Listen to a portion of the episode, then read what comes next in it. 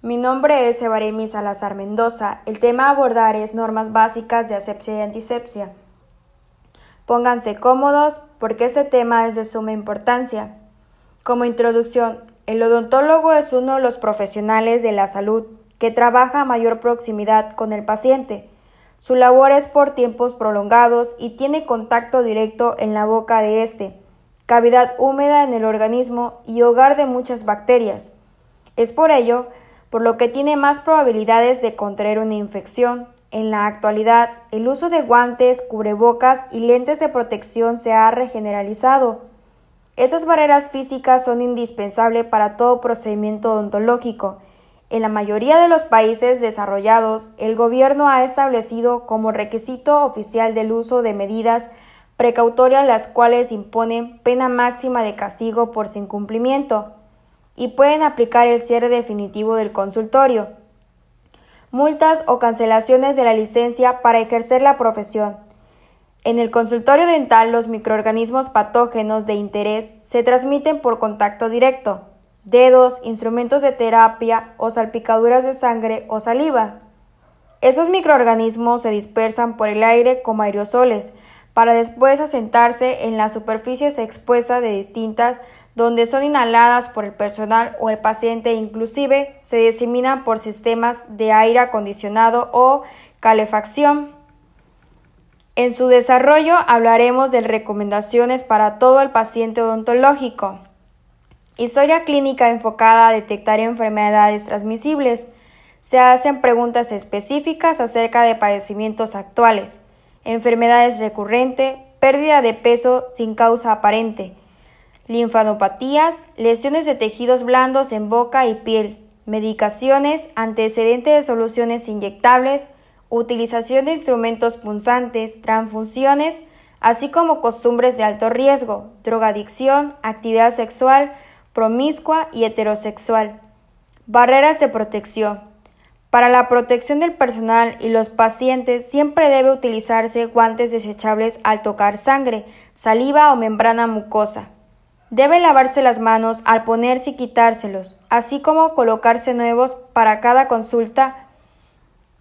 El instrumental debe estar esterilizado, aunque sea solo para estudio clínico. El cubreboca o máscara gigante debe cubrir por completo la boca hasta el mentón cuando se trabaje con saliva, sangre y fluidos corporales.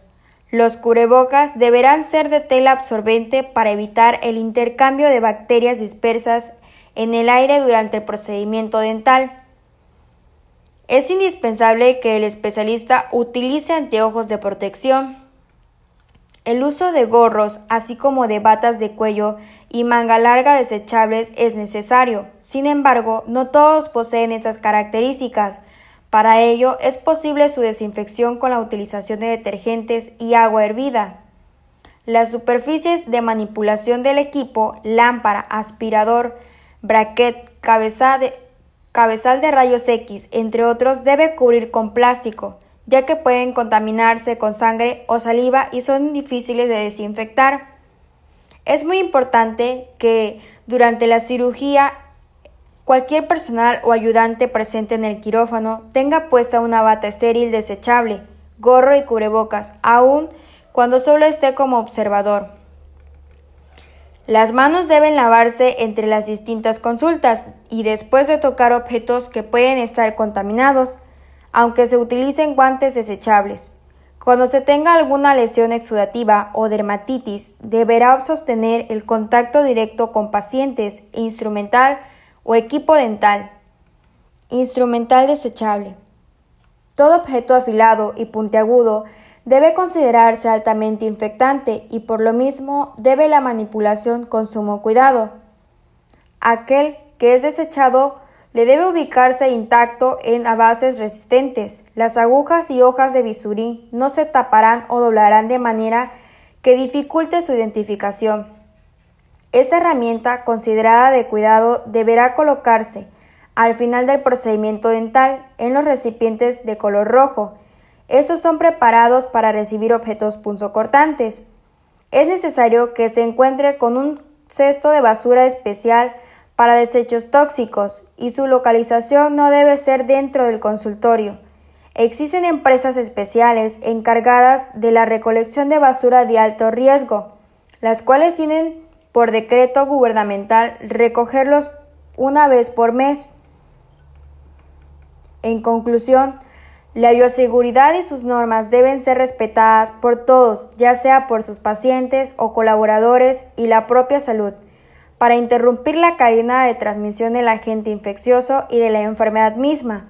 El proceso de desinfección es una de las piezas claves de la atención médico-sanitaria segura. El uso de barreras en el consultorio dental es de suma importancia para prevenir enfermedades.